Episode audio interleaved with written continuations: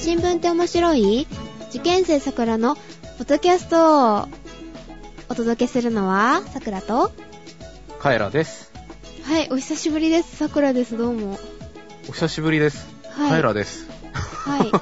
えっと、えまあ、な、なぜ私がいるかというと、ゼシカさんが、えっと、はい今日忙しいから、うなずけ係です。はい。それでは、JKT48 を紹介しろと、ゼゼシカさんが押してるみたいですね、ほう JKT48。JKT48。JKT48 にゼシカさんがいるらしいんですよ。てか JKT って何すか？略は。ジャカルタ 48? ジャカルタですか？あの、輸出したっぽいですね、AKB を。輸出っていうか、フランチャイズというか、なんていうか。というか、とインドネシアの女性アイドルグループうん、で、えっ、と、姉妹グループみたいな？だよね。だから、は秋葉原にもあるし、うん。南波にもあるうし、ん博多にもあるし、ジャカルタにもあるし、みたいな。で、ジャンルは J-POP で、一応 J-POP 歌ってるみたいですね。J なんだ。J って書いてあるんですよ、ウィキペディア見たら。ジャパニーズなのかまあ、まあ、まあ、まあいいのか。あ、ジャカルタの J かもしれないよ。わかんないいやけど。、ジャパンの J でしょ。ジャパンの J かな、やっぱり。だったら、インドネシアの愛とかなんでしょ。ああ、そっか。うん。まあ、で、それでメンバーにゼシカさんが二人いるみたいで。そう。ジェシカって名前の子がね、二人いるんですよ。ジェシカ・バニアさんジェシカババニア？と、あとジェシカ・ベランダ。よくある名前なんですかね、インドネシアの方。どうなのかねわかんないけど。まあ、パッと見ね、やっぱりね、顔濃いよね、ジャカルタね。全体的にね。うん。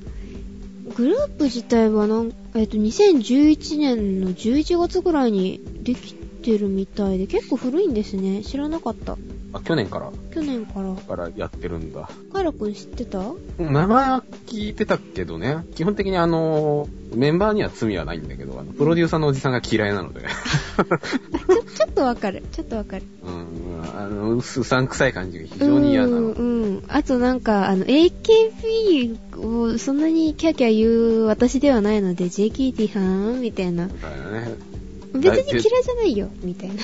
まあ、だろうね。うん。嫌いじゃないけど。桜さんが、なんか、AKB キャーとか言うはずがないもんね。え、え、そう、そうなの？うん。なんかもう乾ききってるもん。なんか、パッサパサみたいな。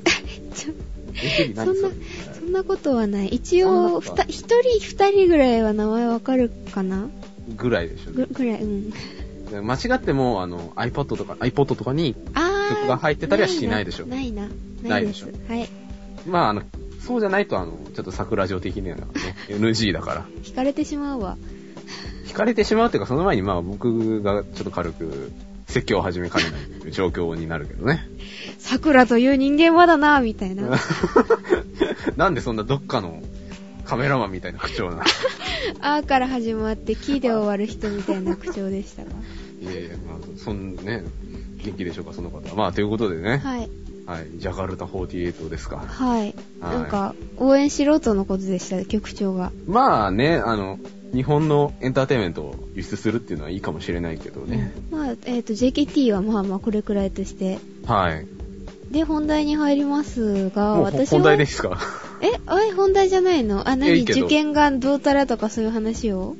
まあ、軽く近況報告ぐらいしてもいいのかな、みたいな。今まあ受験に向けて頑張ってそうですか。います。軽く言うと、二次試験が実技のみで、あの、ん教科がいらないからセンター試験を必死にあと、その実技の方を勉強しています。なるほど。まあ、はい。実技がメインのうん。学校だと。そんな感じ。うーん、偏差値がないから実技って結構辛い。そうだね。合格、どれぐらいだったら合格かわかんないし、自分の位置もわかんないし。なるほど。難しいねそういう方向もね。で、原社が得意だから、先生に、あのー、原社がまあ得意でしょうな、それは。うん まあそうだね。現代社会のトレーニングをずっと積んできたわけだからね。過言でもないですそうか。そうか。で、英語が全然ダメだから、私。あら。センターで、英語は別に、あの、半分取れればいいから、あの、原社95%取りなさいって先生に言われました。まあ、英語勉強してる暇あったら、えね、あの、実技頑張れっていう話だよね。どっちかというと、そういうことだよね。はい。まあ、勉強も頑張らないといけないです。はい。頑張ってください。ということで、まあ、今日のネタいきますか。はい。今日はですね、はい。メガソーラーの話ですよ。メガソーラーはーみたいな。RPG とかに出てくる必殺技的なあれではなく、太陽光発電の話ですよ。ほうほで、それをね、どこに建てようかっていうので、最近流行ってるのが、う。うん。畑、畑？どうやって、え、農地。え、農地潰してっていうことではないんだよね、きっと。っていうのがね、あのーまあ、ちょっと前にソフトバンクの孫さんがなんか言ってたのをご存知な方もいらっしゃるかもしれないんですけど、うん。あの、福島とかでね、あの、放射能汚染とかで使えなくなっちゃった、あの、畑を、あの、そこにあの、ソーラーパネル敷き詰めて、まあ、うん。自然エネルギーにシフトできるし、あと、それで、あの、電気売ったお金で多少、農家の人も仕事がなくなっちゃっても、まあ、多少それで食べていけるみたいな話をしてたと思うんだけど、うん。まあ、使えなくなるから、結局、放っておくよりも、そうやって有効利用した方がそうそうそうそうそう。いいんですね。まあ、いわゆるあれ、ね、そういう使ってない畑を、ね、工作放置って言うんだけど、うで、えっと、これ朝日新聞に載ってた記事で、福島県の川内村っていうところが挙げられてて、はい。で、まあ、その工作放置状態の、これは、えっとね、牧草地。ほうほう。あの、家畜とかに食べさせる草を育てるためのうん。畑、農地をメガソラの用地にしようっていう計画らしいんだけど。まあ、そもそもなんで畑がいいのかっていうと、やっぱりね、畑だから日当たりがいいわけだよ。ああ、まあそうじゃないとね、作物作れない。そうそうそうそうそう。だから、あの、太陽光発電もできるし、あとやっぱりある程度大きいとこだったら面積もあるからね、効率よく発電もできると。で、この川内村っていうのはまあ、村の東側が原発から半径20キロ圏内の警戒区域だったようなところで、うんうん。で、まあ一応今年の4月に解除はされたんだけれども、やっぱりその、まあいろいろ問題はあるみたいで、はい。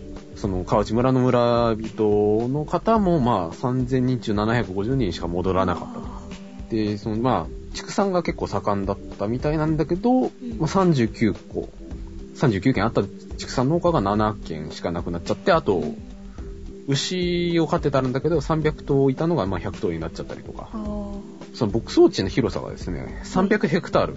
ある牧草地もやっぱりその放射能汚染が怖くて使えない状況であると。ー。うーん。もしだって食べさせたら、牛の方がね。ね。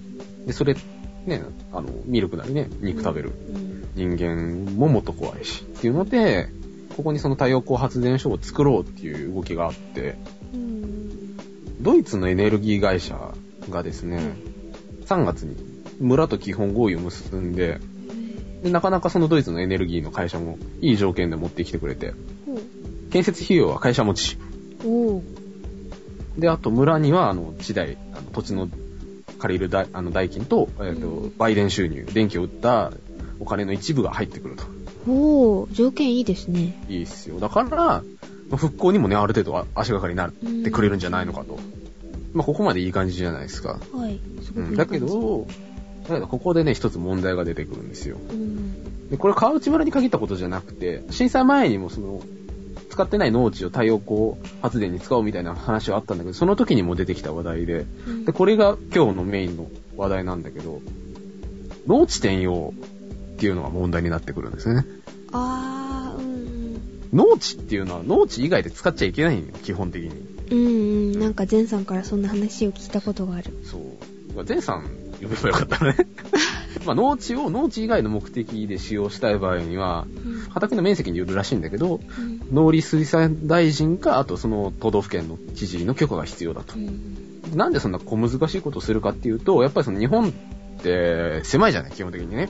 あー、うん。うん、国土が。はい。で、畑に使える土地も少なかったりするから、その、ゆいい農地をね、あの、間違ってマンションとかにされたらそれこそあの、以前ちょっと話題になった食料自給率の問題とかね。はいはい。うん。いろいろそういうところで、国に悪い影響をもたらす可能性があるので、まあ一応その農地は農地以外に使っちゃいけないという、これ法律で決まってるんだけど、おーうん、っていうのがあったんだけど、やっぱりその、この河内村の村長さんも農地転用の手続きっていうのは難しいっていう認識があったんだけどもう、ん今回その大震災があって、その復興を促す特区法っていうのがあるらしいのね。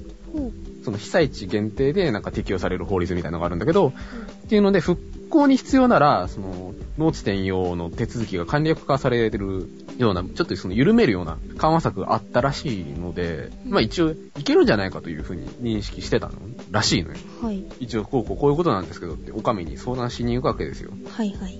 すると、これ復興庁と協議したらしいんですけど、はい。その復興庁の官僚曰く、牧草地の転用はできませんと。特法で農地転用できるのは津波被害を受けたところだけです。だいやいやいやいやいやいやいや。からその結局津波被害を受けたところって塩害とかがあるから、ね、使えなくなっちゃってみたいなところでその緩和策が設けられてたのかもしれないんだけど、放射能は。まあ放射能汚染も似たようなもんじゃねえのかっていう。どっちも使えなくなるんだから放置するもね、一緒だと思うんだけど。まあこの復興の足かせとなってるね、この農地の、まあ呪縛とも言うべきね、なんかこうしがらみがあるわけなんだけど、農林水産省が受け持ってる、まあもちろん農林水産省が受け持ってる話なんだけど、はい。食料農業農村基本計画っていうのが立てられたそうで、で、これっていうのが2008年に41%だった食料自給率を20年度に50%まで上げますと。はいはい。うん。で、そのために農地も、その計画で決めた時の、えー、461万ヘクタールを維持しますと。はい。うん。461万ヘクタールを維持して、その食料自給率をアップさせようという計画だったらしいんだけど、この計画でか結構その農地転用の手続きがより厳しくなったらしいのね。はいはい。そもそも農地法、その農地転用とかのことを決めてる法律が農地法って言うんだけど、はい。その農地法自体も有料農地っていうのがあるらしいのね。だから結構場所が良かったりとかいうところ有料農地って定めてるらしいんだけど、この転用は原則ダメですと。うん。で、ただその、第2種農地、第3種農地っていう区別があるらしいんだけど、はい。まあ、有料農地以外は、まあ、条件によっては、えー、農地転用が可能ですという風には書いてあるんだけども、やっぱりその、食料農業農村基本計画でかなり厳しくなってたらしいのね。うんはい。で、09年に法改正があったそうで、この時でも、公共の目的に使う以外の、えー転用は認めないと。で、まあ、規制強化だ、なってるらしいんだけど、発電って公共の目的じゃねって、思うよね一応企業がか受け持ってるからダメみたいな。ダメなのかな。のかな。で、まあ、結局その基本スタンスとして、農林水産省は農地を減らしたくないわけだよね、手持ちの。うん。うん。で、この農地を減らしたくないのって結局そのさっき出てきたその計画があって、その農地を維持しなきゃいけないっていうのがまず、まあ大きな建前の一つだと思うんだけど、っていうのとやっぱりその、いい農地って、やっぱりその税金使っていろいろ耕してたりするわけだよね。農家の人が道具買ったりとか補助金とかでっていうので。まあやっぱりもったいないのかなっていうのと、あと、これなんで農林水産省が農地を手放したくないのかなっていうのをいろいろ調べてみたんだけど、ああんま見つからなくて、これちょっと推測の範囲内になっちゃうんだけど、なんか農地が減ると予算が減ったりすることがあるのかなと。農林水産省もね。なるほど。うん、わかんないけどね。結局税金使うわけだから、税金を使える農地が減っちゃうと、農林水産省の予算が減るんじゃないのかなっていう、まあ、推測をしたんだけど、まあ、とりあえず農林水産省はその農地を手放したくないと。まあ、朝日新聞のこの記事の見出しがね、はい。農地を領地だと思ってると。なんかもうそれぐらいもう頑固に手放さないと。っていうのと、あとその農家の人たちにもやっぱり負担はあって、その農地じゃなくすると、固定資産税が上がるらしいのね。でも、使えないよりは、ねうん。え、って思うし。っていうので、まあいろいろ、その農家側にしろ、まあもちろんそのメインのね、その国が手放したくないっていう問題があったりっていうことらしいんだけど、まあ今回その、このメガソーラーが一番その話題になってるのは被災地なわけなんだけど、はい。その被災地のね、復興に関することってさっき出てきた復興庁じゃない。うんうん。で、まあ、結局その、中央の農林水産省との間でいろいろね、こう、調整役になってくれるんじゃないかなっていう期待するじゃん。あうん。だけどね、この、復興庁っていうのはなんかどうやらその、各省、いろんな省から出向で来てる人が集まってるらしいのね。あ。ああ。うん。だから結局その、今回のメガソーラーにしたいんですけどっていう風にあの相談持ちかけて復興庁に行くと、農林水産省の人が出てくるらしいのね。元。それは、だから結局、こう、変わってないと。事態としては。で、やっぱりその農林水産省出身の三次さん、まあ、あの、復興庁の人が言うには、牛が永遠にいないわけじゃないじゃないですか。もしね、転用を許可しても何も立てずに、あの、ペンペン草しか生えてない状況じゃ困ると。いや、いやでも一回転用して何も立たないことはまあないだろうし、あともし転用許可して何も計画がなしになったら、もう一回その農地の方に戻すことはできないんだろうか。その農地に戻すとかっていう話なんだけど、うん。さっき孫正義氏が出てきたじゃない。はいはい。まあ、市長、まあ、福島の市長さんでね。うん。と、孫正義が3月にね、うん農林水産省を訪れてね、うん農地転用をしないままメガソーラーは建てられませんかっていうふうに陳情したらしいのよ。だから結局戻すとかじゃなくて、うん。その農地のままメガソーラーを建ててう、ん。例えばその、そこの場所のね、女性が住んだりとか、あとその場に、その土地に住んでる農家さんが、うん。もう一回農業やりたいなって言ったら、そのメガソーラー取っ払って、元に戻します。うん。で、結局その、農地自体を、農地っていう建前は変わらないからう、ん。農林水産省の計画自体のせ、のその農地の維持っていう建前も守れるでしょうと。うん。まあ割と現実的なんだよね。うんですね。で、で、その、孫正義と南相馬の市長さんが相談を持ちかけたらしいんだけど、うんいや、無理ですと。一応農地としたままソーラーパネル設置しするのはもう農地じゃないってことになるのかなっていうか、ま、なんかいじられたくないと。うーん。うん、よくわかんないんだよね、ここら辺。いろいろ調べたなんね。か特例じゃないけどそんなん出せばそう、だからそのその特、と特例のはずの特区法が、なんか、いけないのか、復興庁のあの公約人がいけないのかわかんないんだけど、全然ことが進まないと。っていうのとね、あと、まあ、復興庁と農林水産省は、まあ、基本的に農地のことに関しては同じようなスタンスなんだけどう、んこのエネルギーの問題じゃない、ソーラーパネルって。あ太陽光発電か。でエネルギー問題取り扱うのって経済産業省なのよ。あはいはいうん。は困ってるらしいのよ。ななんで？だから結局その、エネルギー転換したいわけじゃない？経済産業省は。うんだけどできないと。でもね、まあ、同じ国の中でもその切り口を変えると、推進することに対して、推進したいのにできないっていうふうに困ってる役所もあると。うんうん。で、その経済産業省も農林水産省から、あの、農地の転用だとか、保安林、その、森を維持するための場所の解除はできないというふうに釘刺されたりとかしてるらしいのね。なんかさ、省にもその位があって、で、農林水産省も結構上で、その次に、そのエネルギーとか使うその経済産業省が下にあって、で一番下に復興庁があるみたいな、うんそんなイメージがね。いろいろ上下関係あるんだろうね。で、まあ、ちなみにね、その新聞にも書いてあったんだけど、記事に書いてあったんだけど、はい。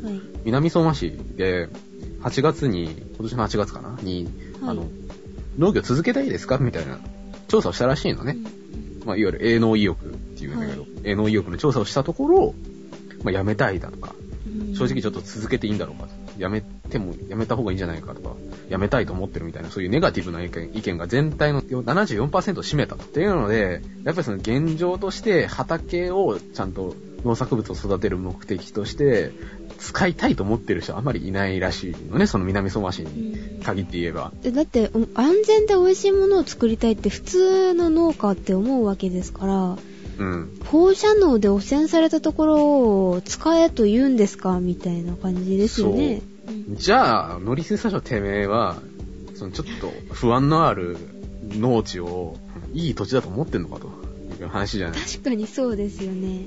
で、なんかその河内村さっき最初に出てきた河内村のケースでは、はい。